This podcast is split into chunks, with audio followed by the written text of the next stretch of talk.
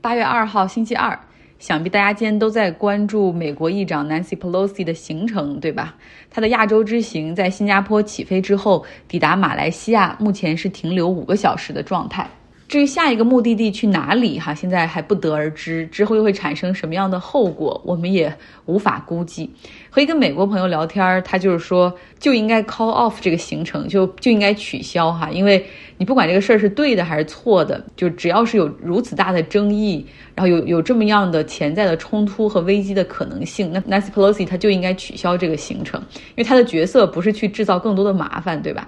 呃，拜登此前也说了，从军方的角度考虑是不建议 Nancy Pelosi 出访台北，但是总统没有办法去控制议长的行程，因为一个是行政权，一个是立法权，总统是民选的，议员也是民选的，所以他最终只能用建议的办法。那我今天在《纽约时报》上看到一个专栏作家 Thomas Friedman，他就说哈，他说我很尊重 Nancy Pelosi，但是假如他执意并且真的前往了他的目的地的话，那么他又在做一件极不负责任的事情，因为 nothing good will come of it，没有一件好事儿会因此发发生哈。像台北并不会因为他的到访而变得更加安全或者更加繁荣，相反会有很多不可控的事情，很多出乎意料的事情可能会接二连三的发生，也许不会引发直接的冲突或者交火，但是美国和西方盟友可能就不得不面临着同时要面对着两个呃敌对的有核武器的国家。对吧？包括俄罗斯哈，他也在专栏中写到说，我也告诉大家，欧洲的国家是在这件事儿上是不会和美国站在一起的，因为你想，乌克兰的危机是发生在欧洲的边缘，俄罗斯在此的野心是威胁到了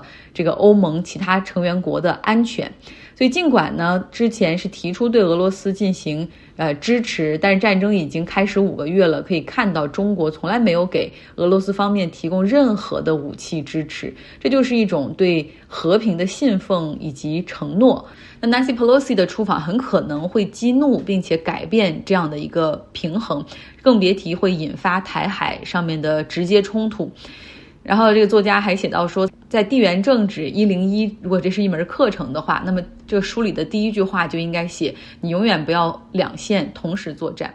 不管 Nancy Pelosi 他是去还是不去哈，我们今天看到亚太股市已经是被一万点伤害了，资本出于恐惧或者避险开始进行撤离。那今天呢，联合国秘书长古铁雷斯还在核不扩散条约签署大会进就是这种纪念大会上说哈，这个有一句话说的非常好，说世界距离毁灭性的核战争只有一个误判或者只有一个误解。我们这个世界的和平是多么来之不易哈，然后结果现在又想想可能会发生这么多的事情，就在几个小时之后。然后我就是在想，难道二零一九年是这个世纪最好的一年吗？呃，那因为我有旅行的计划在八月中旬嘛，所以格外关注这个地区的局势，呃，也包括这些区域的新闻。像韩国，它的这个通胀率达到了二十五年来的新高，已经是百分之六点三了，这是一九九八年亚洲金融危机之后的再一个高点。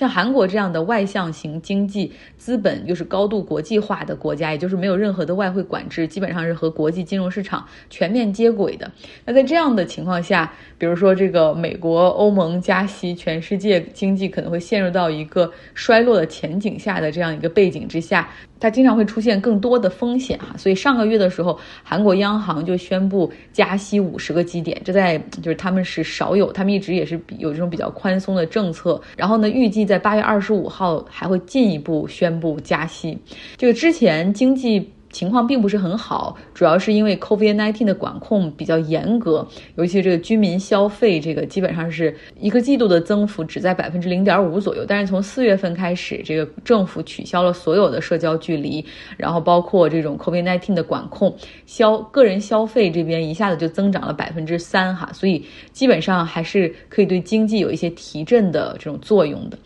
嗯，不过还是能够感觉到对于经济的这种敏感度。像我们要去韩国拜访的有一个客户，就是韩国的这个四大财阀之一哈，超级大集团。去年还在讨论，就是哎有很多钱要投资啊，大举扩张啊，X Y Z 啊这些项目都可以做一做。结果今年呢，前景就马上悲观起来，然后砍掉了很多原有的计划，然后甚至说今年就不准备新投新的项目了哈，大家都在观望。不过相比一九九八年哈，这个现在的韩国，它的出口上面还是很理想的，不论是汽车、造船、芯片、半导体还是电子产品。那我们看到一个新的数据，今年七月份韩国的出口数据比去年同期增长了百分之九哈，所以贸易逆差是在扩大，这个也补充了很多的这种外汇收入。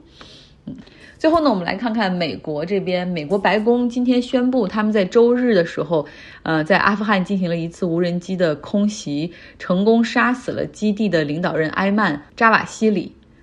然后拜登就开了一个发布会哈，然后就是说现在正义是得到了伸张，Justice is served。这个恐怖分子的头目已经不复存在哈，因为他手上沾了这三千美国人的鲜血，呃，然后就对于他们的声讨永远不会结束等等。扎瓦西里，他是基地组织本拉登的得力助手，哈，是参与策划了九幺幺的恐怖袭击，被认为是那次恐袭的背后大脑。那在二零一一年五月份，本拉登被海豹突击队杀死之后，他是接管了基地组织，哈，成为了新一代的这种领袖。他呢，在美国政府公布的这个二十二个，就是九幺幺恐怖袭击之后二十二个通缉。恐怖分子名单中是排名第二哈，仅次于本拉登，对他的这个悬赏是两千五百万美元。扎瓦西里他的这个经历，我们看过那本《征服和革命中的阿拉伯人》讲穆兄会的，以及后面的那些，其实会对他的这个经历有更好的理解哈。他是出生在埃及的开罗，然后是来自一个非常好的家庭，非常受人尊敬的家庭啊，家里有医生，然后有学者，像他的祖父更是中东逊尼派伊斯兰什么研究中心的那种大伊玛目，那他的叔叔还是阿拉伯联盟阿盟。的第一任秘书长是出生在这样的一个家庭里，然后他上学的时候，呃，就很钻研这个政治啊，以及伊斯兰教的一些东西。在十五岁的时候，他被那种比较激进的思想所吸引，成为了穆兄会的成员。只有十五岁，后来呢，他这个是被捕之后哈，然后重新返回到家庭，然后根据他这个家庭的安排，也进入到了医学院去学医。一九七四年毕业，然后后来继续深造哈，获得了这种外科的医生职业资格。不过在医学院毕业之前，他就加入了到了这个埃及的圣战组织，甚至呃被怀疑参与了对埃及总统萨达特的刺杀而被捕。在一九八五年的时候呢，他被释放之后前往了沙特，从那儿后来又去到了这个阿富汗和巴基斯坦，因为那个背景就是苏联入侵阿富汗，对吧？然后当时美国也是搬起石头，后来砸了自己的脚，就是他用钱，因为不好意思直接出面和苏联去打仗，所以他就就出钱给这个巴基斯坦的情报部门，让他们去招募伊斯兰世界中的圣战组织，在给这些圣战组织武装，然后这个武器。然后给他们提供情报和训练，再把他们弄到阿富汗去跟苏联人去打仗。在这样的环境中，哈，这个扎瓦西里他就很快成为了埃及伊斯兰圣战组织的领导啊。然后后面他们的这个组织离开阿富汗回到本土之后，也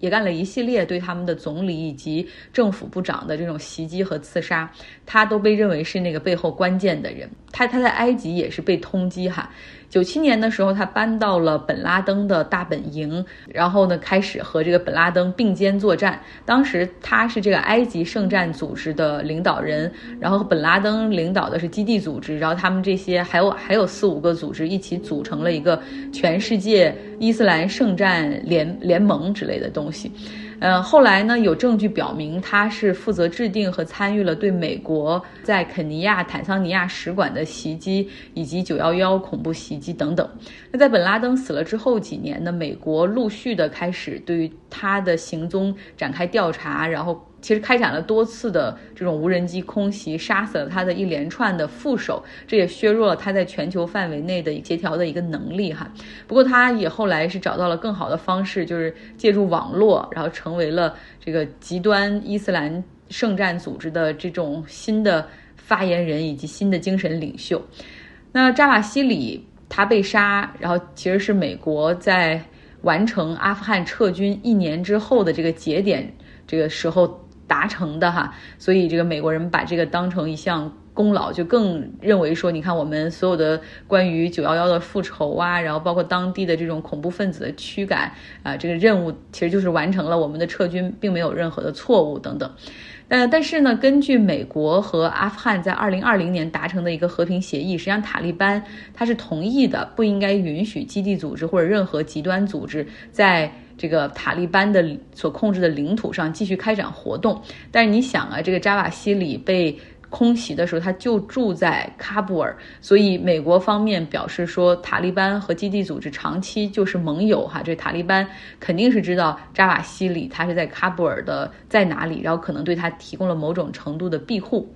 这让我想到了当时美国不是一直在这个追杀本拉登吗？然后结果最后本拉登实际上是躲在美国最亲密的地区反恐盟友巴基斯坦的。国土之内哈，而且本拉登他后来就是被刺杀的那个地点，实际上是距呃巴基斯坦的一个很有名的军事学校只有十几分钟的车程，所以你说巴基斯坦不知道吗？所以更不要说这个塔利班了哈，你美国本来对他也没有多少信任。嗯，那虽然塔利班是违反了双方所签订的这个和平协议，那你美国又能把它怎么样呢？你是准备重新派军出去再推翻塔利班吗？我们这知道这是都不可能发生的事情了哈，哎，所以也只能就任他去，顶多可能会扣着阿富汗政府的钱哈，继续不给塔利班完成这种这种外汇财政上的交接。好了，今天的节目就是这样，希望大家有一个愉快的周二。